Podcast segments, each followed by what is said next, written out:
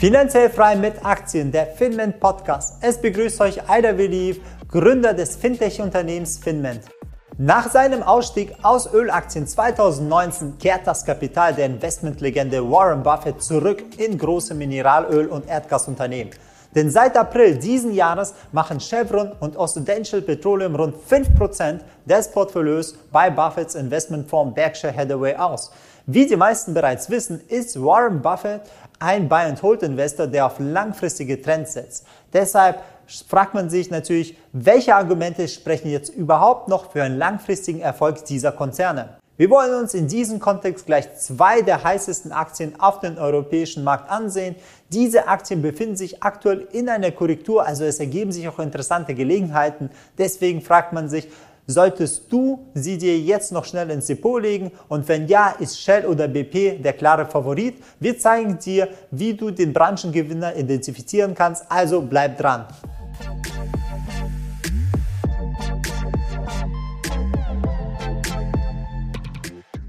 Die erste Frage, die wir nachgehen möchten, ist natürlich, ob Öl- und Gasaktien überhaupt langfristig ein attraktives Investment darstellen. Deswegen prüfen wir das erste Argument, zwar die Nachfrage. Denn trotz der grünen Politik und dem starken steigenden Einsatz erneuerbarer Technologien ist die Nachfrage nach Öl und Gas sogar gestiegen. Zwar ist der prozentuale Anteil von Erdöl und Erdgas am Energiemix zwar gesunken, dennoch ist bis heute der nominale Verbrauch mit Ausnahme von 2020 gestiegen.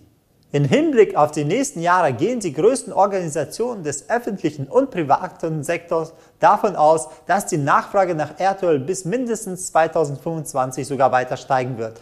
Eine klare Mehrheit dieser Organisation rechnet sogar mit der Erreichung neuer Rekordnachfrage bis 2040. Geht man jetzt dabei aber von einer Abnahme des Angebots aus, also von jährlich 3%, welche sich durch die politische Regulierung ergibt, erkennt man schnell, dass sich die Schere zwischen Angebot und Nachfrage immer weiter ausbreitet.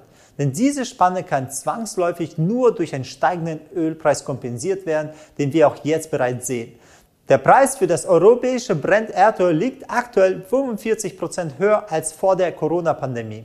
Eine wichtige Rolle bezüglich des abnehmenden Angebots spielt logischerweise auch der Russland-Ukraine-Konflikt, es gilt sozusagen, dass die Sanktionen gegen und von Russland auch in den nächsten Jahren und Jahrzehnten bestehen bleiben, sodass die westlichen Industrienationen kein Erdöl von Russland oder Gas beziehen werden und damit es weniger für sie zur Verfügung steht. Und trotz der dadurch stark gestiegenen Ölpreise möchte auch der Erdölproduktionsverbund, die OPEC, den Ölhandel nicht weiter aufdrehen als geplant. Schließlich profitiert die von Saudi-Arabien und Russland angeführte Allianz auch von den erhöhten Verkaufspreisen.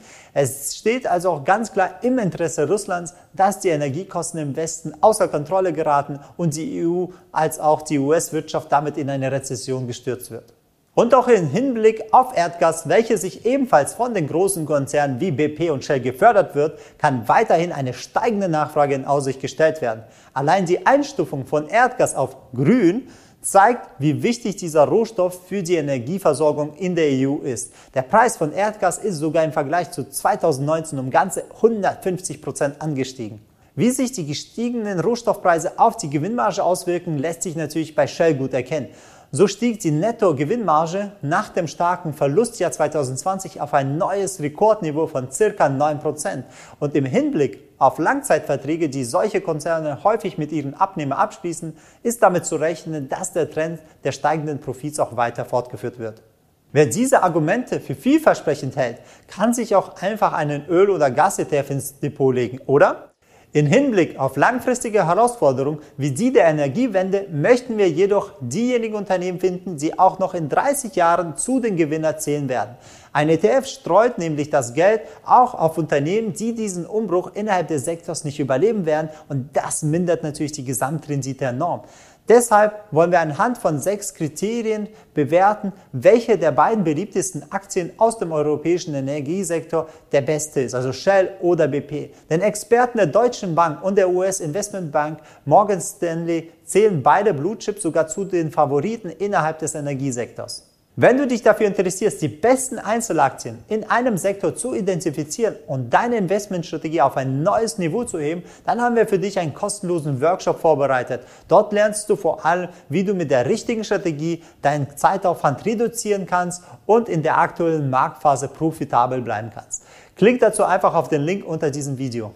Die wichtigsten Unterschiede zwischen Shell und BP sollen gleich zu Beginn klargestellt werden. Beide haben zwar ihren Hauptsitz in London und sind mehrheitlich im Bereich der Raffination und Vertrieb von Erdöl und Gas tätig, allerdings gilt es hier noch wichtige Unterschiede hinsichtlich der Geschäftsbereiche zu benennen.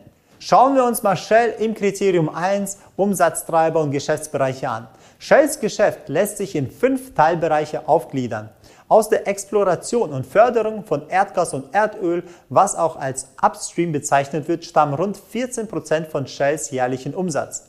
Der Bereich Integrated Gas, worunter die Weiterverarbeitung und der Vertrieb von Erdgas zur flüssigen Variante zu verstehen ist, steht für rund 19% des Gesamtumsatzes. Hierzu zählen auch die Technologie der erneuerbaren Energien. Der Geschäftsbereich Oil Products ist Teil einer integrierten Wertschöpfungskette, die Rohöl und andere Rohstoffe zu Produkten verarbeiten, die weltweit für den Einsatz im Haushalt, in der Industrie und im Transportwesen benötigt werden. Dazu gehören beispielsweise die sogenannte Midstream-Sparte, worunter die zahlreichen Pipelines zu verstehen sind, sowie die insgesamt 46.000 Tankstellen in 70 Ländern weltweit. Dieser Geschäftsbereich steht für rund 60 Prozent von Shells Umsatz. Weitere 7% stammen aus der Sparte Chemicals, denn das Chemiegeschäft beliefert Kunden mit einer Reihe von Zwischenprodukten für die Herstellung von Produkten, welche Menschen jeden Tag benutzen. Das aus dem Rohöl hergestellte PVC steckt beispielsweise im Fensterrahmen, Fußbodenbelegen, medizinischen Geräten und auch Schläuchen. Das gleiche gilt auch für Schaumstoffe wie beispielsweise in Matratzen oder Styropor. Jegliche Kunststoffe oder Synthetikfasern wie Nylon, Wasch- oder Reinigungsmittel bis hin zu Arzneimittel und Kosmetikprodukten. Der Gesamtumsatz für Shell belief sich 2021 auf etwa 261,5 Milliarden US-Dollar. Schauen wir uns mal BP an. Bei BP belief sich der Umsatz im gleichen Zeitraum auf 157,7 Milliarden US-Dollar. Integrated Gas macht hier rund 17 Prozent von Umsatz aus und bei der Upstream-Sparte beläuft sich der Anteil auf 13 Prozent und bei den Oil Products auf ganze 70%. Prozent. Die Chemicals-Sparte verkaufte BP Ende 2020. Wir können im Vergleich also erkennen, dass Shell nicht nur über 60 Prozent mehr Umsatz generiert und entsprechend mehr Marktanteile besitzt, sondern auch ein besseres diversifiziertes Portfolio hält. Der erste Punkt geht also an Shell. Kommen wir zum zweiten Kriterium.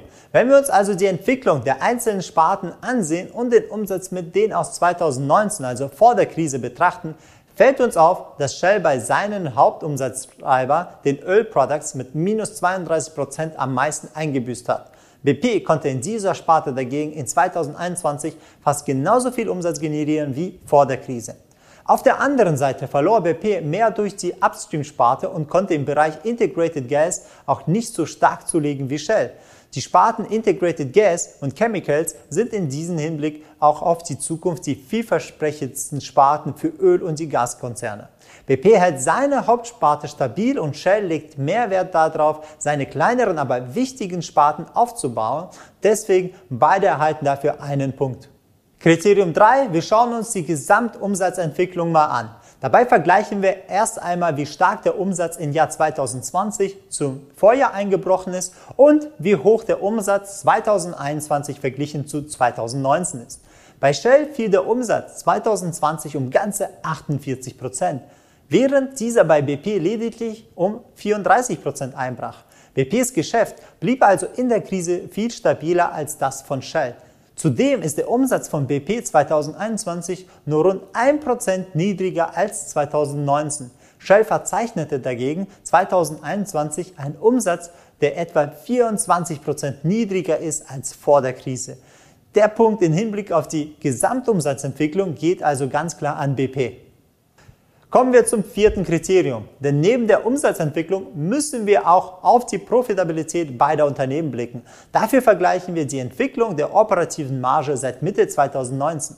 Während bei Shell der Einbruch deutlich größer war, konnte Shell seit Mitte 2021 stark aufholen und ihre Marge auf über 10% steigern. BPs Marge ist dagegen seit dem dritten Quartal 2021 wieder etwas rückläufig. Bei der Entwicklung der Eigenkapitalrendite ließ sich erst genau das Gegenteil beobachten. Während Shell lange eine höhere Eigenkapitalrendite aufwies, konnte BP in der ersten Jahreshälfte 2021 seine Eigenkapitalrendite auf fast 13% steigern und somit Shell überholen. In der zweiten Jahreshälfte stieg dann aber die Rendite von Shell auf fast 13% an, während BP wieder Rückschläge erleiden musste. Denn im ersten Quartal diesen Jahres wurde sogar ein großer Verlust realisiert, was die Eigenkapitalrendite auf knapp minus 24% runterzieht. Im Hinblick auf die Profitabilität geht der Punkt also an Shell und damit geht Shell 3 zu 2 wieder in Führung. Kommen wir zum fünften Kriterium. Für eine Investmententscheidung sind hinsichtlich des Timings ebenfalls die Ergebnisse des letzten Quartals sehr wichtig. BPs Verlust lag im ersten Quartal 2022 bei 20,4 Milliarden US-Dollar. Begründet wird dieser Verlust durch eine Abschreibung in Höhe von 25 Milliarden US-Dollar. BP musste sich nämlich im Zuge des Ukraine-Konflikts von seinen Anteilen am russischen Ölkonzern Rosneft trennen. Bereinigt von diesem Sondereffekt konnte BP aber dennoch eine Gewinnsteigerung von über 50 Prozent verglichen zum Vorquartal erzielen. Gleichzeitig konnte auch der Umsatz verglichen zum Vorquartal stabil gehalten werden. Das Unternehmen kündigte zudem an, ein Aktienrückkaufprogramm im Wert von 2,5 Milliarden US-Dollar zu starten, was rund 2,6 Prozent des aktuellen Börsenwerts entspricht. BP stellte auch in Aussicht, dass in den nächsten Jahren Aktienpakete im Wert von bis zu 4 Milliarden US-Dollar jährlich zurückgekauft werden und eine weitere Vorgabe des Vorstands ist es, die Dividende bis mindestens 2025 jährlich um 4% anzuheben. Auch Shell musste sein Russlandgeschäft im ersten Quartal 2022 abschreiben, wodurch der Gewinn um 3,9 Milliarden US-Dollar geschmälert wurde. Verglichen zu BP, die über das Sechsfache abschreiben mussten, kam Shell hier also viel besser weg. Auch der Umsatz fiel bei Shell nur geringfügig. Im Hinblick auf den bereinigten Gewinn sieht es bei Shell aber nicht so gut aus. So fiel dieser zum Vorquartal um 3,3 Prozent. Ein Grund hierfür kann darin gefunden werden, dass die Herstellungskosten im Vergleich zum Vorjahr für Shell um 6 Prozentpunkte höher ausgefallen ist als bei BP. Wie die meisten Blue Chips unter den Ölkonzernen möchte auch Shell weiterhin eigene Aktien zurückkaufen. So hat der Konzern bisher bereits im ersten Quartal Aktien im Wert von 4 Milliarden US-Dollar zurückgekauft und möchte im aktuellen Quartal weitere 4,5 Milliarden US-Dollar dazulegen. Insgesamt entspricht das 4,4 Prozent des gesamten Börsenwerts. In Hinblick auf die Dividende kam es im ersten Quartal 2020 zu einer Steigerung von 4 Prozent. Auch Shell möchte weiterhin die Dividende jährlich um 4 Prozent erhöhen. Alles in allem konnten beide Konzerne starke Quartalszahlen aufweisen. BP leidet zwar stark unter dem Verlust des Russlandgeschäfts, konnte aber eine immense Gewinnsteigerung verzeichnen. Beide erhalten hierfür jeweils einen Punkt. Schauen wir uns mal den Chart beider Aktien an, um zu sehen, wie sich die gesamten Faktoren auf den Preis ausgewirkt haben und welche der beiden Aktien besser handelbar ist. Die BP-Aktie konnte seit dem Tief im Oktober 2021 um 130 Prozent ansteigen.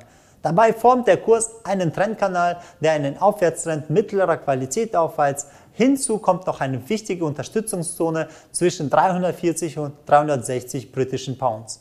Sollte der Trendkanal unter dieser Unterstützung nicht halten, dann wäre die nächste Unterstützung zwischen 300 und 320 Pounds zu finden und nach oben hin ist der erste große Widerstand ungefähr bei 460 bei 480 Pounds zu erwarten. Bis dorthin kann der Kurs noch weitere 15% steigen. Die Shell-Aktie dagegen verzeichnet einen Anstieg von 174 Prozent im gleichen Zeitraum und ist somit 44 Prozentpunkte mehr als BP. Ein Trendkanal lässt sich in diesem Fall nicht wirklich zu identifizieren. Dafür ist aber der Aufwärtstrend in einer sehr guten Qualität, also ein starker Plus-Trend zu erkennen.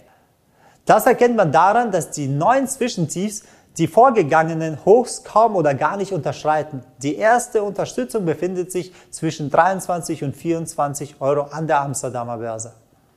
Die zweite Unterstützung liegt zwischen 18 und 19 Euro. Das entspricht einer Fallhöhe von rund 30 Prozent. Das charttechnische Risiko ist also bei der Shell-Aktie entsprechend viel größer. Die Shell-Aktie ist zudem bereits an die Niveaus von 2019 schon angelangt, wodurch die Aktie schon jetzt auf bedeutende Widerstände stößt. Der große Widerstand liegt aber vermutlich am Jahreshoch aus dem Jahr 2018 und 2019, wodurch die Aktie noch rund 13% Luft nach oben hat.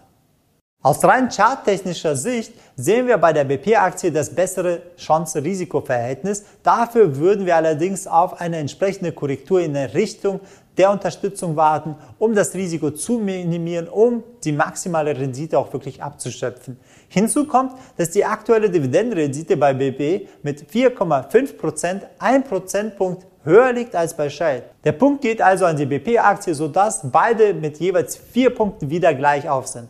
Wenn du übrigens mehr über unsere Strategie erfahren möchtest, die wir und unsere Kunden nutzen, um Aktien wie zum Beispiel BP oder Shell zu handeln und jährlich eine Rendite von über 20% zu erwirtschaften, dann schau dir gerne auf unserer Webseite filmen.com vorbei. Kommen wir zum sechsten Kriterium, die langfristige Strategie. Denn das ist einer der wichtigsten Aspekte fürs langfristig orientierte Handeln und auch für langfristig orientierte Investoren. Die Strategie der Konzern auf Basis der nächsten fünf bis zehn Jahre. Eine wichtige Priorität sollte es dabei sein, eine möglichst hohe Unabhängigkeit von Öl- und Erdgaspreisen zu erlangen. Oder? Hier kann man bei beiden Unternehmen einen klaren Unterschied erkennen. BP möchte sich mehr auf sein Kerngeschäft konzentrieren, also Öl Products. Da sich viele andere Großkonzerne früher von der Ölsparte abspalten, verspricht sich BP mehr Marktanteile dort zu erobern und durch eine höhere Effizienz auch höhere Margen zu erzielen. Hierfür werden beispielsweise Randbereiche wie das Chemicals-Geschäft schon verkauft. Die Liquidität im Wert von 5 Milliarden US-Dollar setzt BP unter anderem dafür ein, den Shareholder Value und somit die Dividende aufrechtzuerhalten. Das konnte man 2019 beobachten, als BP im Vergleich zu Shell eine deutlich geringere Dividendenkürzung vornahm. Auf der anderen Seite möchte BP seine Cashbestände aber auch gewinnbringend investieren. Den ersten Schritt in Richtung Nachhaltigkeit macht BP in puncto Mobilität. So sollen die Erreichtankstellen mit Elektroladestationen ausgestattet werden.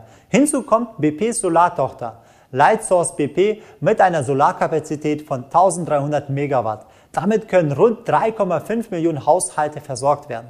Geplant ist hier eine Versechsfachung der Kapazität in Amerika, Indien, Europa und dem Nahen Osten. Das entspräche etwa der Leistung von acht Großkraftwerken. Auch im Bereich Offshore-Windparks und Biokraftstoffe ist BP investiert und mit RWE ist zudem eine Wasserstoffinfrastruktur geplant. Bis 2030 will BP die Investition in erneuerbare Energien auf jährliche 5 Milliarden Dollar pro Jahr anheben. Das entspricht etwa 3% des jährlichen Umsatzes. Das Ölgeschäft soll bis dahin aber den Umsatz stabil halten und für genügend Liquidität sorgen. Denn bis 2050 soll dann auch die Reduktion der Öl- und Gasförderung, die CO2-Neutralität auch erreicht werden. BP gehört mit seinem Konkurrenten Total Energies zu den Ölkonzernen, die bisher am meisten in erneuerbare Energien und Technologien investiert haben. Besonders in den Jahren 2011 bis 2015 war BP einer der größten Geldgeber. Der Konzern hat also schon früh einen Fuß in der Tür gehabt und ist auch weiterhin bereit, viel Risikokapital bereitzustellen und zu investieren. Auf der anderen Seite bleibt durch die vorerst hohe Konzentration auf das Ölgeschäft eine hohe Abhängigkeit des Unternehmenserfolgs auch von den Ölpreisen.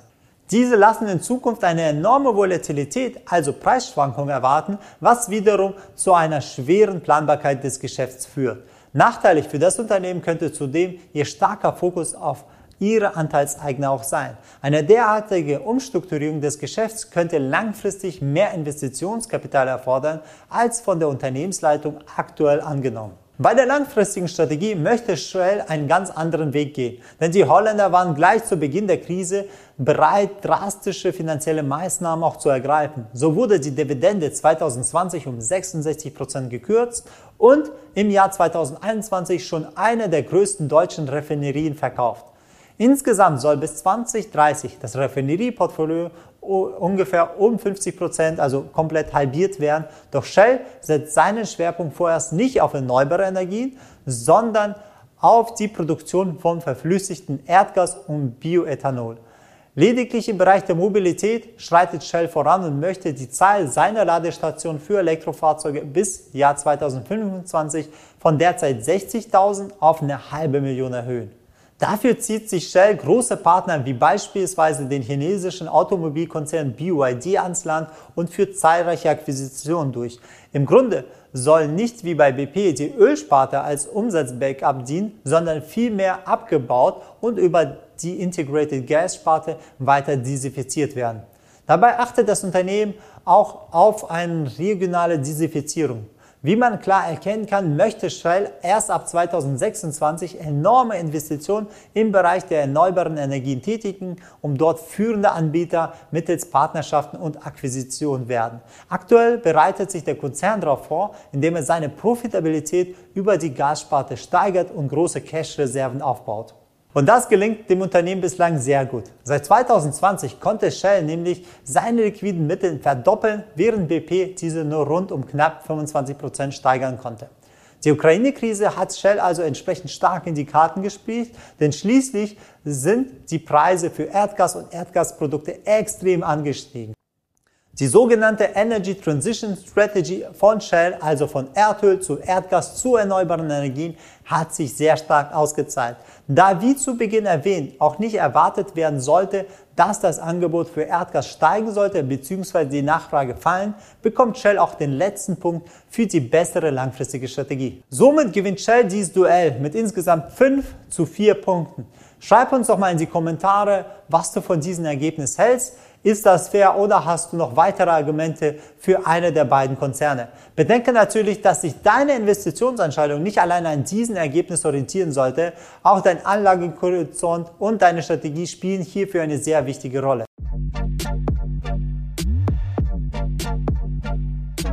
Das war finanziell frei mit Aktien, der Finment Podcast mit AIDA. Natürlich werden wir die Märkte auch in Krisenzeiten weiter im Auge behalten und euch zu den momentanen Situationen Updates und Investmentchancen liefern, sowie unsere eigene Meinung zu dem Investmentmarkt.